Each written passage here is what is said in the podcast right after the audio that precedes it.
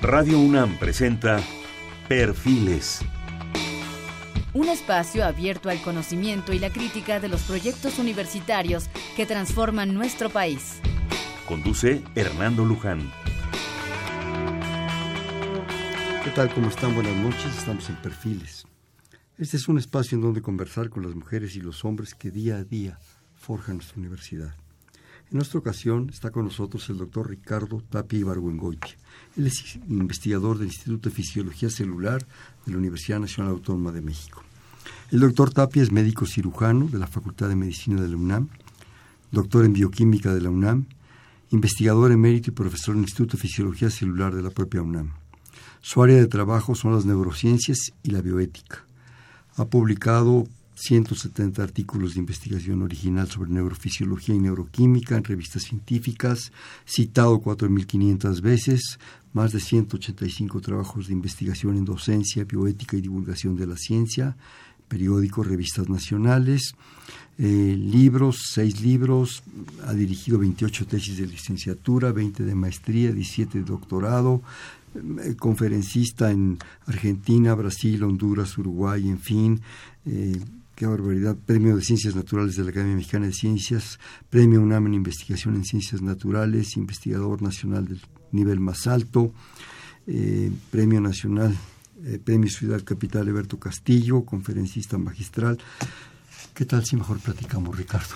Me parece muy bien, Hernando. Sí, mucho mejor. Sí, realmente prefiero aprovechar el tiempo y el privilegio de tenerte aquí y que platiquemos. Si me permites, eh, desde que entramos en contacto, cuando, cuando Silvia me, me habló y me dijo que ibas a estar, bueno, me, dio mucho gusto reencontrarnos, hemos hecho algunas cosas, en cosas de divulgación. Y yo eh, le he estado dando vueltas, me hiciste favor de enviar algunos artículos que, que has escrito, pero yo ahora sí que empezaría por el principio, como debe ser. Muy bien, claro. Que nos dijeras, que nos explicaras ¿Qué son las neurociencias?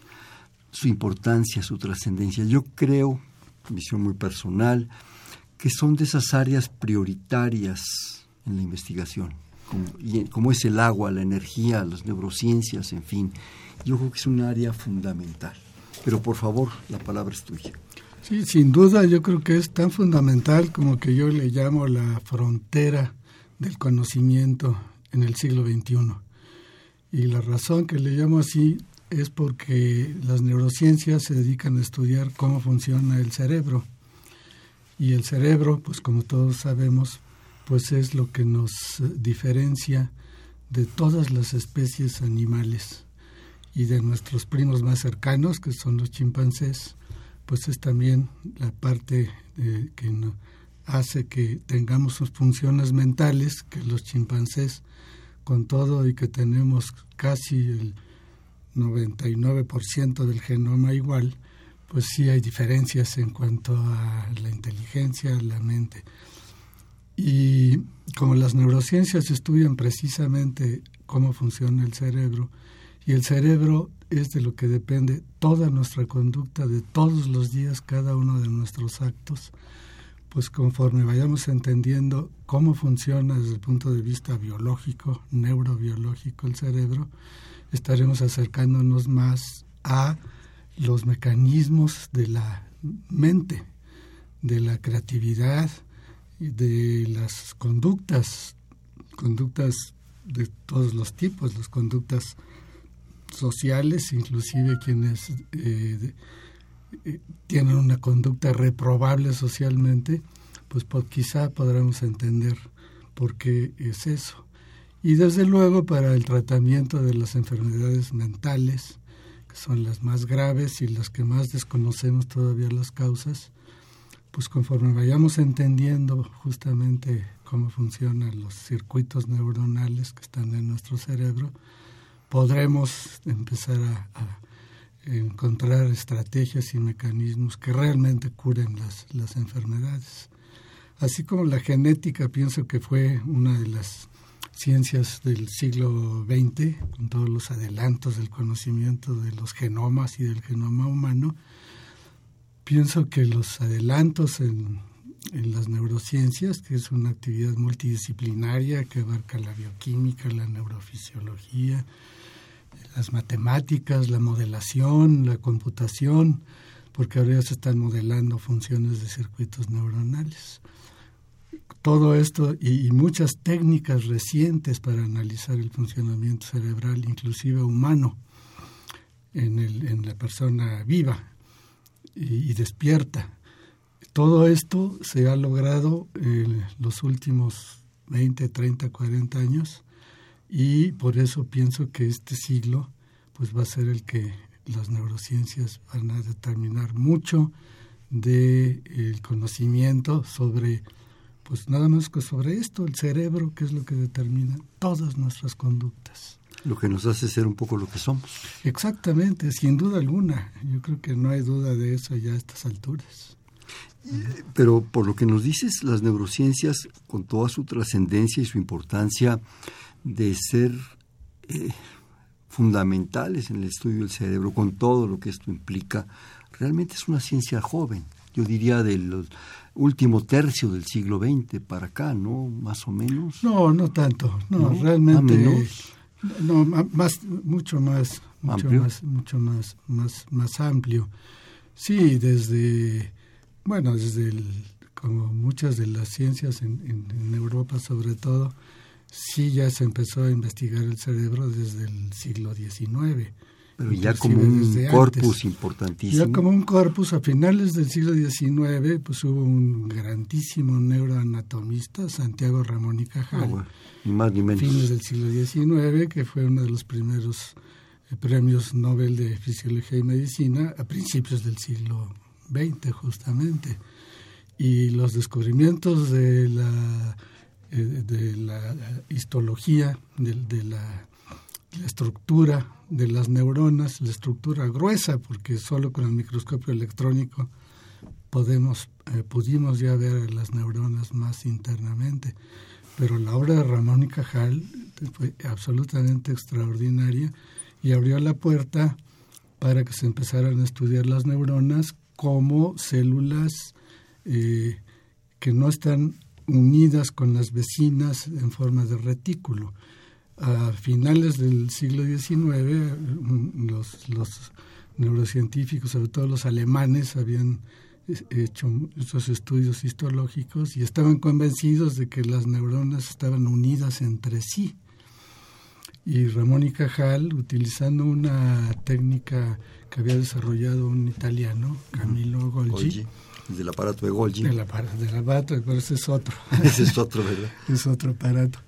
Eh, usando esa técnica, eh, Ramón y Cajal estudió el cerebro y el sistema nervioso periférico también de muchas especies y encontró que las neuronas eran células individuales y que había espacios entre ellas. Esto fue se sigue citando a, Ramón y Cajal, es algo verdaderamente extraordinario. Y ya después con el microscopio electrónico pues se descubrió que las neuronas efectivamente están separadas unas de otras, están muy cerca, pero lo suficientemente lejos para que la corriente eléctrica, que es el impulso nervioso, ya no pueda pasar de una neurona a otra. Esto ocurrió simultáneamente a principios del siglo XX también con estudios de neurofisiología, en donde estaban registrando la actividad eléctrica de neuronas en la médula espinal, que es una estructura en, animales, claro, eh, que es una estructura bastante accesible para este tipo de experimentos.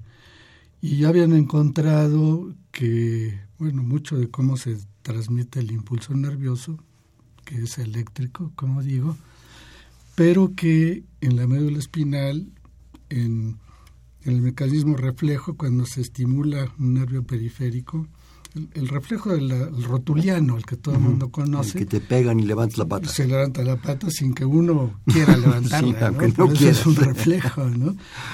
Y también a principios del siglo XX, eh, un investigador inglés, Sherrington, encontró que había un retraso de, de dos, tres milisegundos, es rapidísimo, entre la llegada del impulso nervioso a la médula espinal y la respuesta del músculo. Entonces dijo, ah, esto no puede, tiene que haber una discontinuidad ahí. Entonces, esta discontinuidad eh, eh, funcional, medida de esta manera, junto con los hallazgos de Ramón y Cajal y los muchos estudios histológicos que se hicieron a principios del siglo XX, eh, fueron un adelanto pues extraordinario que después ya a partir de la mitad del, siglo XX se adelantó muchísimo porque se encontró que ese retraso en la comunicación entre las neuronas se debía que, como ya dije, ese espacio era suficientemente grande para que el impulso nervioso no pasara. Entonces, ¿cómo se hacía esa comunicación? Y a partir del 1940, 50 sobre todo, eh, se encontró que esa comunicación es química. Quiere decir que se libera una sustancia del sitio de una neurona donde se conecta con la otra, ese, esa sustancia que se llama neurotransmisor cruza ese pequeño espacio y actúa sobre la membrana de la siguiente neurona. E, esta, esta estructura de comunicación se llama sinapsis y como la comunicación es química, mediante este mecanismo de liberación a un neurotransmisor, se llaman sinapsis químicas. Estas sinapsis químicas eh, constituyen la base fundamental del funcionamiento neuronal, porque habría que recordar que tenemos alrededor de 100 mil millones de neuronas, pero cada neurona recibe, puede recibir, dependiendo de la zona del cerebro de que se trate, pues mil, dos mil, tres mil sinapsis en una sola neurona. Entonces, la complejidad es enorme. El, trancazo de información es impresionante. Es impresionante, son trillones de comunicaciones entre, entre los circuitos neuronales, pero todos ellos son químicos. Pero también existe un impulso eléctrico. ¿Vendría siendo electroquímico? Es electroquímico porque... Eh, es un disparador. Sí, el, el, impulso nervioso que va por los nervios es estrictamente eh, eh, físico, biofísico, es eléctrico. Pero cuando llega al final del de axón, que es, digamos, la punta de los nervios, si los llamamos nervios a los circuitos de dentro del, cerebro, eh, ya no puede ser eléctrico porque ese pequeño espacio impide que pase. Es como si en un cable de el micrófono de una lámpara hacemos un hacemos un, un, corte y, ya no pasa la corriente. Bueno, pues así así son así son las las neuronas. Por lo que entiendo, Ricardo, toda esa primera parte de Cajal, que es, bueno, Cajal es Cajal es Cajal. no solo en la parte en la parte científica, sino como escritor, todos disfrutamos sus charlas de café y todas sus cosas.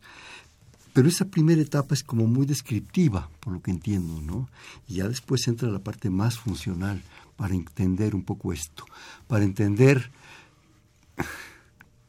diría yo, que el hombre sabe que sabe. Exactamente, ese es... que no solo describe, sino que empieza a reflexionar de que está sabiendo algo, de que está entendiendo algo. Justo, sí, sí, sí, hay una frase de, creo que fue Julian Huxley, que decía, el, el, hombre es la única especie humana que es consciente de la evolución, de su propia evolución. Y la parte funcional es precisamente esta, la parte química ligada a la parte eléctrica. Es decir, hay una interacción entre la química cerebral, que son estos neurotransmisores, y lo que sucede cuando el neurotransmisor se une a unas proteínas que están en la membrana de la siguiente neurona. Y esto, ¿cómo sabemos que esto es lo que determina la función? Pues porque cuando se altera los, el mecanismo de los neurotransmisores, eh, suceden las alteraciones, las, las enfermedades y el efecto de las drogas. Por muchísimos años eh, se usaron las drogas, los, los productos naturales, como terapias, aunque sin entender los mecanismos de manera empírica, o de manera recreativa. Las, las drogas que ahora están prohibidas. Por, por, por siglos las drogas no estuvieron prohibidas y la gente estaba tan tranquila. Y, ya contenta. y contenta además y no la metieron a la cárcel por consumirla eh, pero ahora gracias a todo este conocimiento de la química cerebral y del funcionamiento de la sinapsis y de cómo se transmite el impulso nervioso, ahora entendemos cómo funcionan las, las drogas. Todas, los tranquilizantes, los antidepresivos, los, todas estas sustancias que se usan como terapia, pues por muchos años se usaron así empíricamente y ahora ya entendemos. Y esto nos permite además el diseño, cambiando químicamente a las moléculas, porque ya las conocemos con muchísimo detalle, pues en los laboratorios químicos se, cambia la estructura de la molécula y se prueban para ver si son más eficientes para el objetivo de tratar una enfermedad o de tener un efecto, por ejemplo, tranquilizante mejor que los actuales que existen, como el Valium y todos estos derivados de las benzodiazepinas, ¿no? Por eso es tan importante todo este conocimiento de neurociencias, porque va a permitir eh, eventualmente, pues, eh, no solo entender la conducta humana, sino facilitar el tratamiento para enfermedades hasta ahora incurables, sobre todo las enfermedades mentales. Y aprender el efecto de estas drogas. Permítanme comentarles a, a los escuchas, a nuestro público, que el doctor Tapia está ahorita pues muy involucrado en todo este proceso del, de la discusión sobre la marihuana y toda esta situación. De hecho, ha escrito algunos artículos, me hizo favor de enviarme algunos eh, en los periódicos, cosa que creo que hasta ustedes los podrían bajar si les interesa, por toda esta cuestión que se ha desencadenado de la legalización, de que si es para eh, diversión, que si es para cuestiones médicas, para todo esto. Y a lo que dices, cuando yo leí tus artículos, se me vino algo, ahora sí que a la mente, a la sinapsis, la sinapsis en la cual también yo creo que hay una situación que hay que considerar, Ricardo, pero bueno, por favor me corriges, que es la cuestión ritual. Muchas veces se ha considerado, actualmente ahora las drogas, bueno, pues vamos a entrarle al Bataclan, ¿verdad? A la diversión, a todo esto, pero no es lo mismo las playas de California o Nueva York, en fin, que eh, María Sabina en la Sierra de Oaxaca. Claro. Una tesguinada de los tarahumaras, que son sagrados, son rituales sagrados, o los coras, ¿verdad?, con su peyote. Hay una cuestión de diferencia. Entonces, también yo creo que eso es muy importante considerarlo, porque veía yo hace poco en las noticias, ¿verdad?, que a las gentes les estaban prohibiendo hacer el ritual del peyote. Ritual que tiene cientos, si no es que miles de años, porque qué barbaridad, no estaba legalizado. ¿sí? Entonces tenemos ahí un problema, o vaya, las personas que están en los Andes que consumen coca por necesidades de supervivencia, ¿no? Ahí hay un problema también de cultura, ¿no, Ricardo? Sí, bueno, este, eso es muy, muy, muy claro. Eh, yo, ahora que me he metido a estos asuntos de de la despenalización de la marihuana, yo extendería a, a, todas, a, todas las drogas prácticamente, pues he aprendido una serie de cosas sobre el asunto. Por ejemplo, como decía yo hace un momento, que mientras que por siglos, concentrándonos en la marihuana por lo pronto, por siglos la marihuana se usó médicamente y, y ritualmente también el peyote pues se sigue usando ahí este, ritualmente, los hongos alucinógenos de Oaxaca, de, María Sabina, la, mujer espíritu, En fin. Y, pero entonces, ¿por qué se prohibieron las drogas? ¿no? Entonces, eh, estas cosas que me, he metido a ver, bueno, ¿por qué de pronto a alguien se le ocurrió decir que, había que... Que era el diablo, ¿verdad? Porque sí, porque le hacen daño a la gente, ¿no? Entonces vamos a proteger a la gente en una actitud paternalista que, pues conforme yo más leo sobre el asunto, menos entiendo, ¿no? Porque a un adulto que decide tomar una droga eh, se, le va a decir, no, es que si te hace daño y como te hace daño tú eres, eh, eh, estás incapacitado para darte cuenta del daño que te causa y entonces pues te prohíbo que la uses, pero no solo eso, sino que como la prohíbo, si la usas, te meto a la cárcel. Bueno, no, no entiendo dónde está la dinámica muy rara, de esto, ¿no? Bueno, hasta 1930 y tantos fue que se empezó a prohibir la marihuana. ¿En dónde? En Estados Unidos. Claro. ¿Por qué? Porque el que entonces era el, el gran jefe de lo que hoy sería la, la oficina de drogas y alcohol, no sé qué, cómo le llaman ellos. Sí, este eh, decidió que, que quien consumía la marihuana eh, eran violadores, eran criminales, eran asesinos. Y ese señor entonces fue el que... Además, ¿quiénes eran los que consumían más la, la marihuana? Bueno, pues los, los negros y los latinos. Los, migrantes mexicanos, aquí lo dices en tu artículo, ¿no? Claro. Y entonces, los demonios andaban sueltos. Como era el jefe de esto, entonces decidió es que, que la prohibición iba era lo que debería hacerse para castigarlos, ¿no? Pues porque eran todo esto. Y la razón de que eran así era el efecto de la droga, lo cual es completamente absurdo, ¿no? La marihuana de ninguna manera hace eso no vuelve a la gente agresiva. Con el alcohol la gente se puede volver mucho más agresiva que con, que con la marihuana. Aquí en, este primer artículo que me hiciste favor de, enviarme, bueno, los datos que planteas de las proporciones, los porcentajes, eh, los leo textual, dice, eh, los consumidores, eh, se ha mencionado muchas veces que México los últimos que no más del 9% de los consumidores de la marihuana se vuelven dependientes, 9% mientras que esa cifra es de dependencia del 15% para el alcohol, 32 para el tabaco, 17 para la cocaína y 23 para la heroína. Que esas ya son palabras mayores. Sí, estas cifras están repetidas en muchos trabajos científicos y médicos y todo el mundo está de acuerdo en que es así, que la marihuana es de las drogas menos adictivas que, que existen. Tu posición como neurocientífico, como estudioso, en dos sentidos, Ricardo. Uno, acerca de la marihuana y su efecto en toda esta parte neurocientífica, neurofisiológica. ¿Qué pasa? O sea, la marihuana inhibe, rompe esas vinculaciones electroquímicas, ¿qué sucede?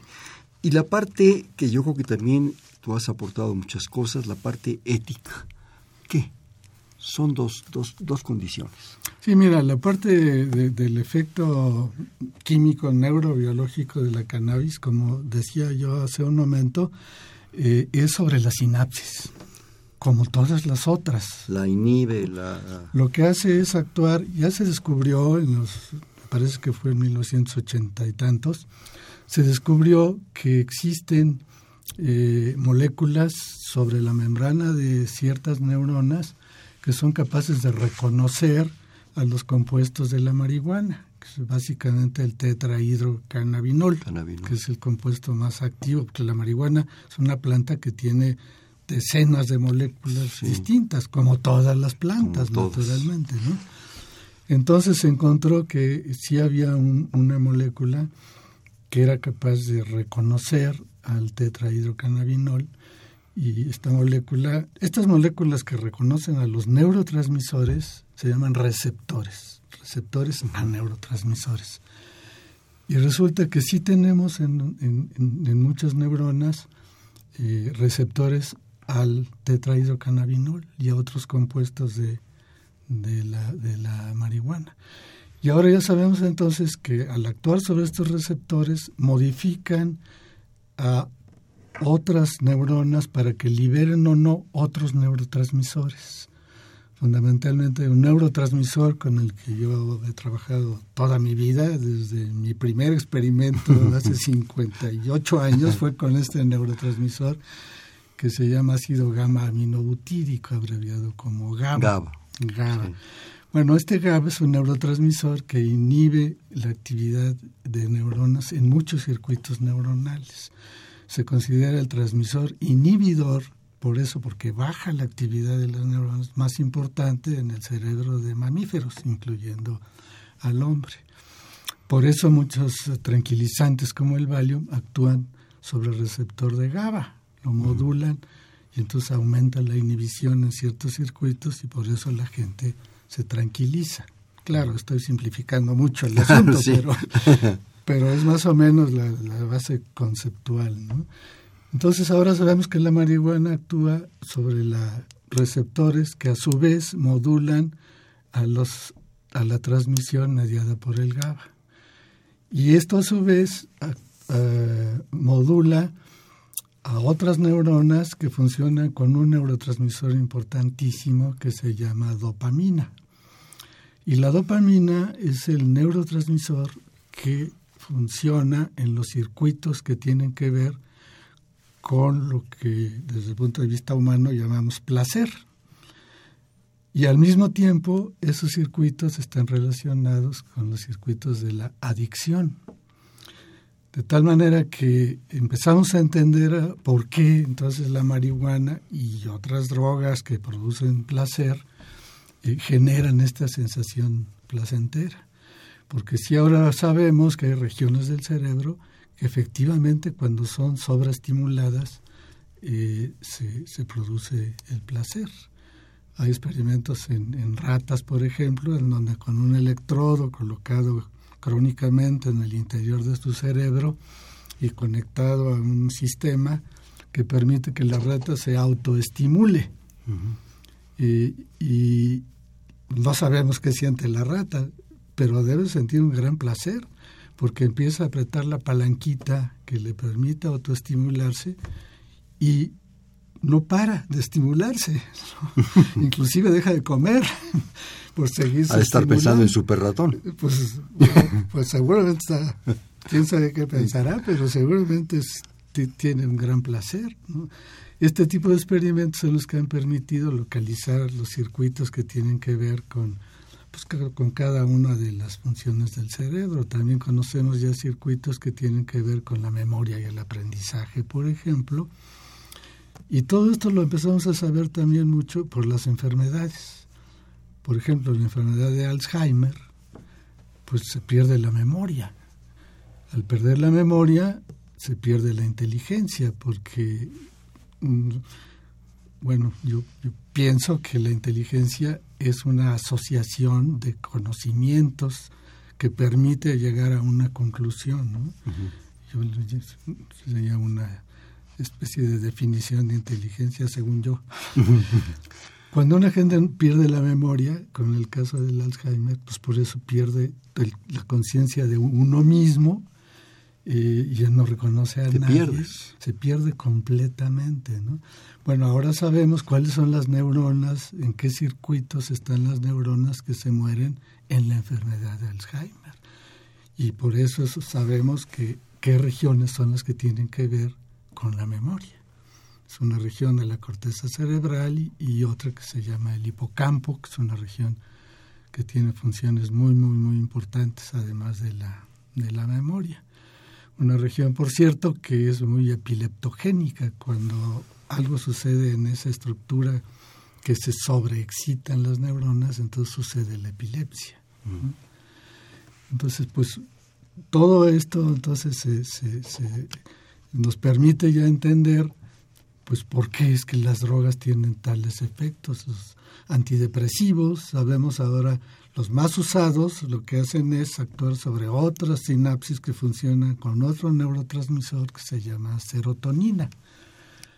Entonces, eh, así es como se va armando, pues, y esto es lo que ha sucedido en los últimos 50, 60 años desde que se descubrió que la sinapsis es química. Y por eso, al seguir con este conocimiento, pues vamos a poder entender mucho más eh, una función mental. Claro, nos falta muchísimo. Yo no digo que estemos cerca de entender eh, la creatividad, por ejemplo, o, cómo Beethoven compuso sus sinfonías, o, cómo estaba dentro de este, él. Sí, no, no, nos falta mucho para eso, pero, pero muchas conductas eh, sí ya empezamos a, entenderlas, por qué pueden, pueden ocurrir, ¿no? Y por eso digo pues que este siglo va a ser el siglo de las, de las neurociencias.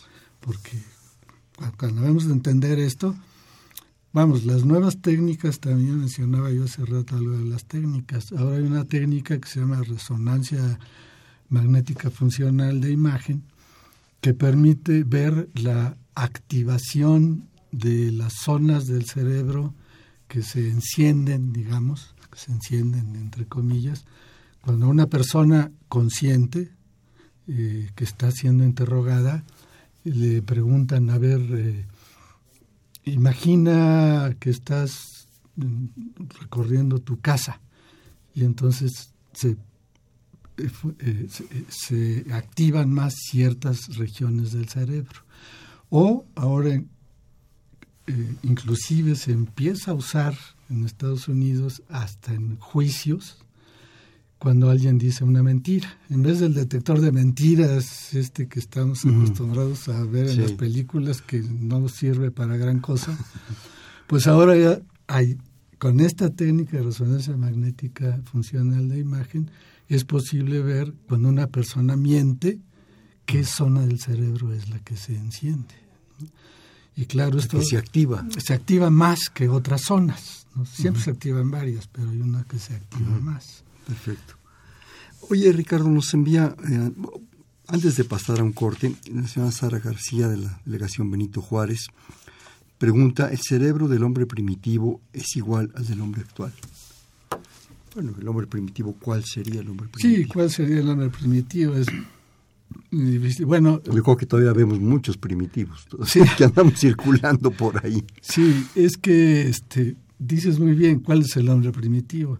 Ahora, todos los estudios de la evolución de las especies, de todas las mm. especies, inclusive la especie humana, apuntan a que ha habido muchos homínidos. Claro y el Homo sapiens es solamente la punta de una de las ramas. De las ramas.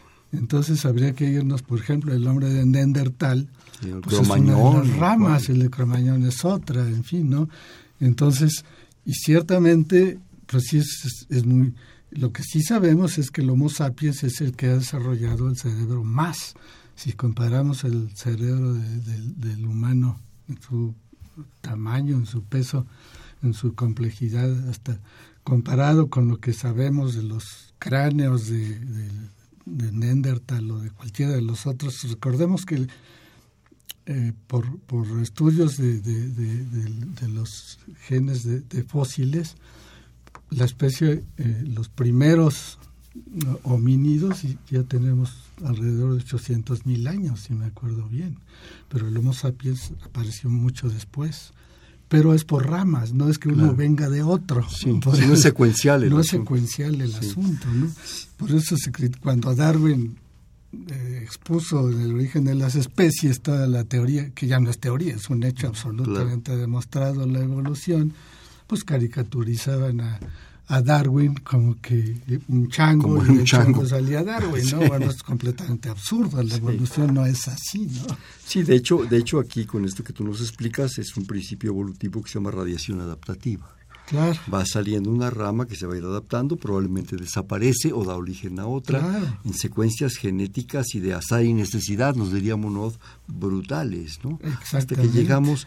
Y yo creo que un factor influyente, señora García, y, si Ricardo me permite el comentario, es la cultura. Yo creo que la cultura ha sido un, un factor de influencia, lo que tú decías, las nueve sinfonías de Beethoven, la teoría de la relatividad, eh, tantas, la pintura, la poesía, es un factor que ha permitido al cerebro de nosotros, de los actuales homínidos, ¿verdad? Superarnos y ser un, un poquitito mejores. A veces no nos lo entendemos, pero, pero bueno. O un poquito peores, porque hay, gente, hay gente que aprovecha el conocimiento para otras, para otras cosas no precisamente tan buenas ni tan positivas. ¿no?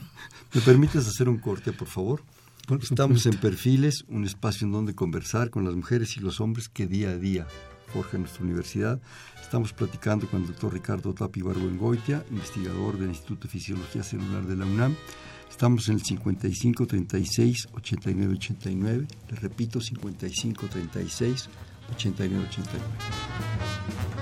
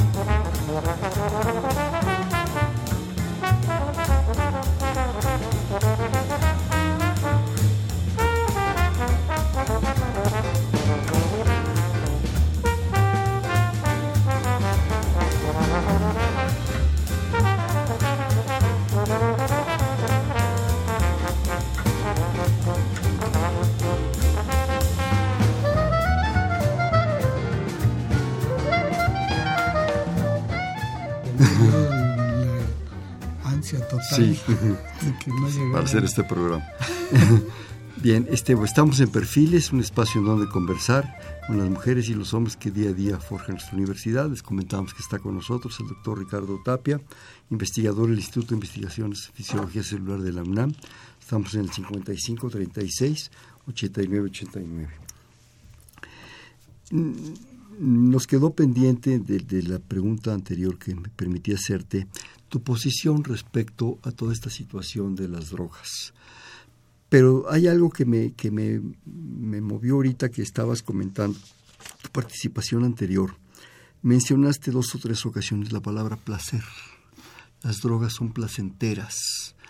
Eh, dicen que se encuentra, o se ha intentado, o lo hemos intentado, muchos cuestiones especiales de otras realidades, de otros momentos, o la tranquilización del, ser humano, que me siento muy afectado, pues me echo ahí unas drogas, ¿verdad? Y me tranquilizo y eso es placentero, en fin, son muchas versiones.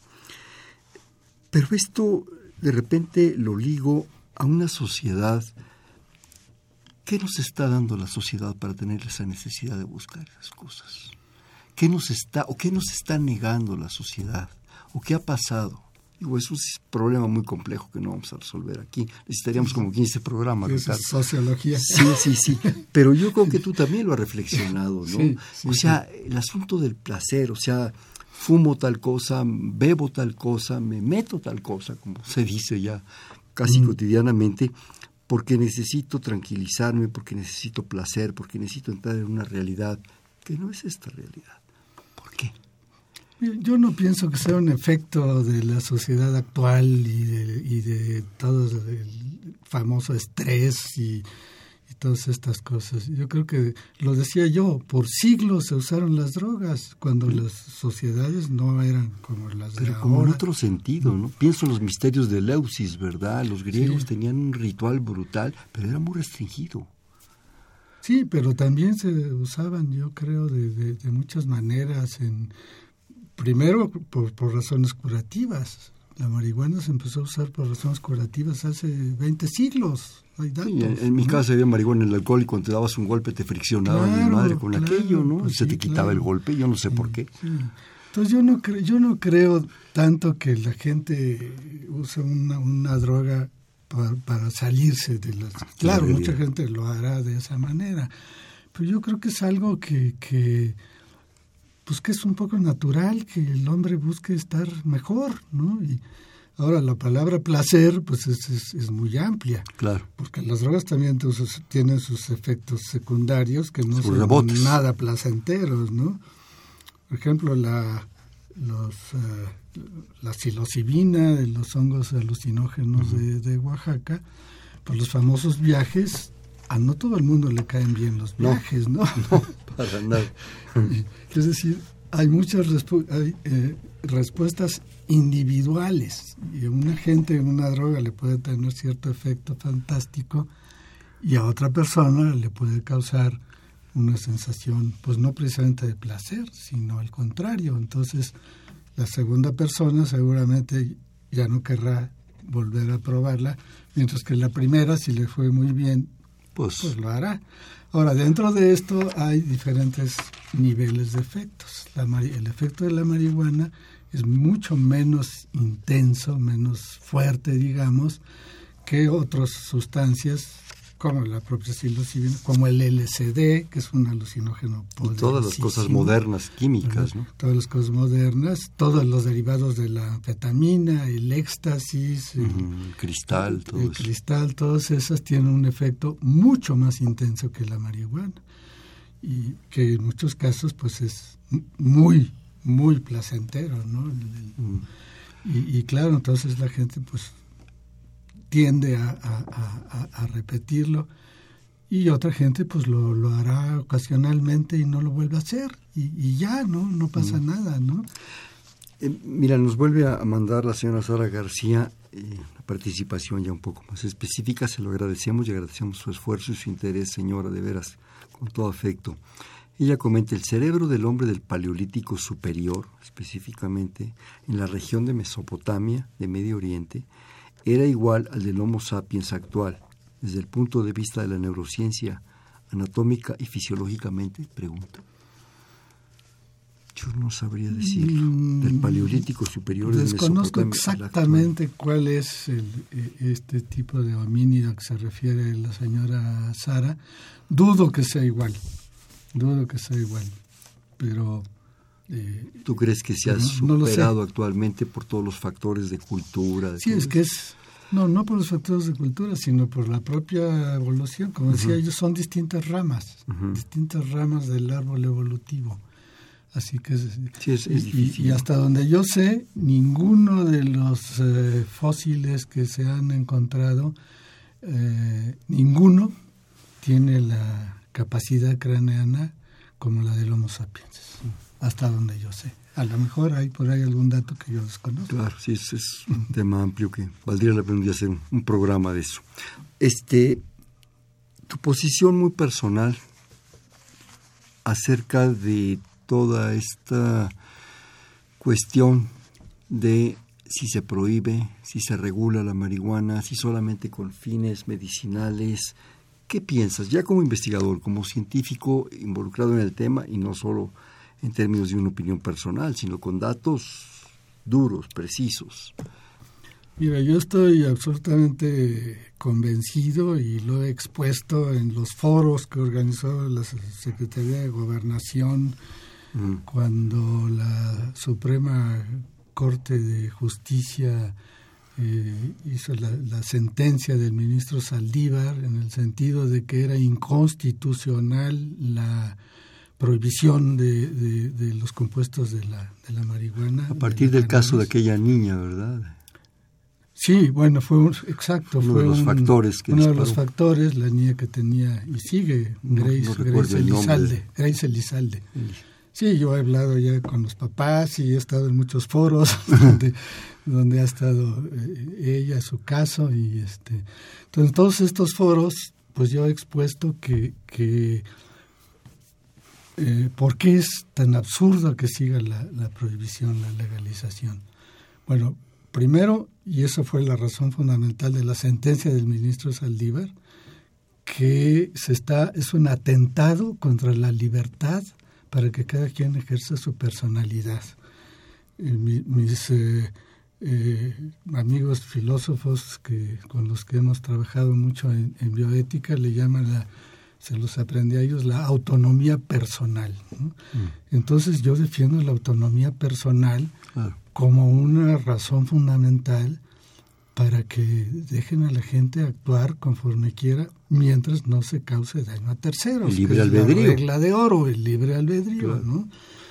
Entonces, eh, estas prohibiciones que pretenden, disque, por razones de salud, evitar los, los daños, eh, lo único que, que, han hecho es que, que aumente el consumo. Uno de los razones para la prohibición es que no, tenemos que proteger sobre todo a los jóvenes para que se consuma menos, ¿no? Pues resulta que la prohibición, y esto está demostrado en todos los países, en todos los países, la prohibición no ha disminuido el consumo en ningún país, ni en los jóvenes ni en los adultos. Al contrario, ha ido aumentando con los años. Entonces, uno de los objetivos es absurdo, el otro objetivo de prevenir los daños también es absurdo porque es un atentado a la, a la autonomía. Y la tercera razón es que las consecuencias de la prohibición, aparte de que no han servido para bajar el consumo, sí han servido para generar el narcotráfico y la clandestinidad y meter a la cárcel a miles de jóvenes en todos los países, menos unos gramos. ¿eh? porque traes más de 5 gramos, que además quién los pesa, en qué momento. Pues sí. Sabemos muy bien que los policías detienen a los jóvenes y, si se les ocurre que puedan traer marihuana, pues se les ponen ahí la marihuana o simplemente dicen traes más de cinco gramos y, diez o siete o, lo que sea. ¿no? Y cómo lo pesan, cómo lo pesan, ¿no? Entonces, es tan absurda la, la, situación y por otro lado se niega que puedan tener efectos medicinales. Y cada vez hay más artículos científicos, que yo he pasado muchos datos sobre esto en estos foros, que demuestran que la marihuana sí puede tener efectos medicinales muy importantes. Bueno, esta niña es un caso. Es un caso, pero hay muchos casos como el de, el de Grace Elizalde, publicados en, en los artículos científicos, que tiene un tipo de epilepsia muy difícil de tratar, el síndrome de Lennox-Gastaut pero hay muchos otros eh, eh, tipos de epilepsia que también son intratables por cualquier otro medicamento y sin embargo sí responden bien a uno de los derivados de la, de la marihuana, el cannabidiol. Ni siquiera es el tetrahidrocannabinol, que es el que actúa más directamente sobre, sobre eh, causando esta sensación psicoactiva ¿no? sobre el cerebro. Y, entonces han tenido que ampararse para que la COFEPRIS les dé permiso de importar el medicamento. que ya existe además elaborado. que ya existe y, que en, Estados Unidos se compra hasta en muchos supermercados o en Holanda. ¿no? Es algo increíble. Y, hace muy poco, hace apenas dos o tres semanas, hubo otro foro en la Comisión de de, salud debe haber sido en el Senado, organizada justamente por, por la Fundación Grace, que es la de la familia Grace Kelly, junto con otras fundaciones y el propio Senado. ¿no?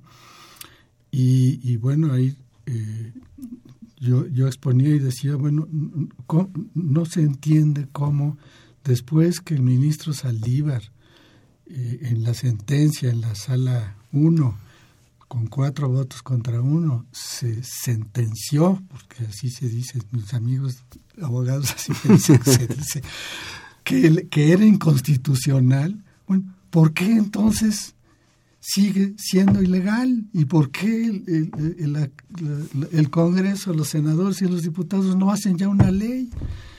Y luego el presidente Peña, después de aquella reunión en Nueva York de la UNIGAS, que fue específicamente para esto, instancias de México, eh, regresó y, y, entonces hizo la propuesta al Senado del uso medicinal y de aumentar el gramaje de 5 gramos a 28 gramos. Y lo congelan en el Senado. Entonces, después de que la Suprema Corte declara el inconstitucional, el presidente Peña hace esto Podría ir a haber ido más lejos el presidente Peña para decir que se, que se despenalice. Bueno, no llegó a tanto, pero el, el, propio secretario de Gobernación Osorio dijo, bueno, si se aprueba esto, sacamos de la cárcel no me acuerdo de la cifra, cien mil jóvenes que están presos porque les encontraron más de 5 gramos de marihuana. Y que además se están perjudicando más en ese lugar. Pero naturalmente, naturalmente. Es como una escuelita del mal eso. En febrero de este año aparecieron una serie de tres artículos en una de las revistas médicas más importantes del mundo, que se llama The Lancet. The Lancet tiene ya, como muchas revistas médicas, tiene secciones. En The Lancet Psychiatry sacaron tres artículos en serie donde, por cierto, participaron algunos abogados mexicanos en ese artículo, y se titula Los daños a la salud por el uso de, drogas. Y esos daños no son los que producen las drogas, son los que produce el encarcelamiento, precisamente. Con datos impresionantes, por ejemplo, cuántos, cuánto ha aumentado el número de presos desde que el presidente Calderón empezó la guerra. contra las drogas.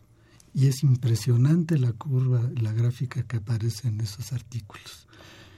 Y, entonces, el problema de salud sí es un problema de salud de las drogas, pero no por el efecto de las drogas, sino por el efecto de la prohibición de las drogas. en este artículo dan muchos datos también que señalan que los presos eh, pues se inyectan todo tipo de drogas. Sabemos que en las cárceles así sucede. Se están contagiando entonces de virus de la hepatitis C, SIDA. de SIDA y de otras enfermedades transmisibles por la sangre. Entonces ya es un problema de salud ese. Pero además lo que se daña a la sociedad por conseguir esas cosas. Ah, claro, bueno, ese es el problema del narcotráfico, claro. Claro, porque pues yo quiero unas dosis allá adentro, pues soy capaz de cualquier cosa, ¿no? Sí, no, pues naturalmente, pues los narcotraficantes, pues por eso el mercado de las drogas en todo el mundo es pues es lo que es. Desgraciadamente nos quedan tres minutos. ¿Tú crees que entonces si se abriera, digamos, esta posibilidad ya con una, un dictamen de la Suprema Corte, con una solicitud al Senado, las cosas podrían, digamos, por lo menos aligerarse. No sé si mejorar, pero por lo menos aligerarse. Bueno, yo creo que sería fantástico que, que realmente repensaran lo de hacer una ley que, por supuesto que permite el uso medicinal de la cannabis sin tantas trabas y sin necesidad de permisos de la COFEPRIS, bastaría con una receta médica y se acabó, ¿no? Pero además, pues que, que no metan a la cárcel a la gente por el simple hecho de, de poseer eh, marihuana. Porque además eso se presta a unos niveles de corrupción. Creo que es el gran problema. Esa pues sí es la gran, droga de esta sociedad. Ese es el gran problema. Pues es que el narcotráfico es la corrupción absoluta, ¿no? Porque pues es la corrupción de los policías, la corrupción de, de todos. Porque ¿quién es el que regula precios, consumidores, calidad? Los narcotraficantes son los que regulan todo. Alguna vez he discutido con alguna autoridad de salud de aquí de México y me decía, es que es muy difícil regular, ¿cómo el gobierno va a regular? Y yo le digo, pues entonces que siga regulando los narcos. Son los que regulan todo. Son los que regulan a quién le venden, dónde le venden, qué calidad le venden y a qué precio le venden. ¿Y en qué condiciones? Y en qué condiciones. Y mientras siga la prohibición, pues así seguiremos y cada vez los narcos más, poderosos, más, ricos y, y, y, y, más toda la sociedad más corrupta, ¿no? Claro. Ricardo, me quedan un par de minutos. ¿Alguna conclusión en general sobre las neurociencias, la importancia de todo esto? Yo creo que es un campo para los jóvenes, considerando que se requiere una gran disciplina y una gran entrega, pero que yo creo que necesitamos neurocientíficos en este país. Como lo que tú dices es una de las ciencias del futuro. ¿Qué le recomendarías a un joven? Bueno, a, un, primero que ojalá que les interese la investigación, las ciencias, en cualquiera de sus ramas, ¿no? Todas, todas las ciencias son igualmente importantes. Si una sociedad que, cuyas leyes y cuya conducta no está tomando en cuenta el conocimiento científico, pues esta es una sociedad que que no, que no funciona tantas leyes que se hacen sobre eutanasia, reproducción asistida, este, esta cosa de las drogas, ¿no? Y los legisladores legislan y legislan sin tomar en cuenta todo lo que la ciencia ya dice. Entonces, ojalá que haya cada vez más jóvenes que se interesen por la ciencia, que se vayan a los sitios, a las universidades de este país, que ya afortunadamente hay varias en todo el país, que hacemos buena investigación científica y que se interesen en la ciencia y claro, que les gusten las neurociencias, mejor todavía. Mejor, ¿verdad? claro. Oye, vamos a, hay una tradición en este programa que es jugar un bote pronto. Te digo una palabra y me dice inmediatamente la que, la que se te ocurre. Cerebro. Mente. Neurociencias. Futuro. Investigación. Fantástica. Placer. Buenísimo. Marihuana hay que legalizarla. Suprema Corte. Gracias, ministro Saldívar, pero no te hacen caso. Senado. Ojalá que trabajen revisando bien las cosas. México. Yo soy optimista y yo creo que México es un gran país y con todo y todo, ahí vamos. ¿Y quién es Ricardo Tapia? Pues este, no sé, tú dime. Una gran persona. Este fue Perfil, es un espacio en donde conversar con las mujeres y los hombres que día a día forjan nuestra universidad. Estuvo con nosotros el doctor Ricardo Tapi Barguengoitia, investigador del Instituto de Investigaciones en Fisiología Celular de la UNAM. Muchísimas gracias. Gracias, Hernando. En la coordinación, la doctora Silvia Torres. En la producción, Miguel Ángel de Jesús. En la operación técnica, Miguel Ángel Mendoza. En la conducción, Hernando Luján. Este fue Perfiles, un espacio en donde conversar con las mujeres y los hombres que día a día forjan nuestra universidad. Gracias. Buenas noches. Perfiles, un programa de Radio UNAM.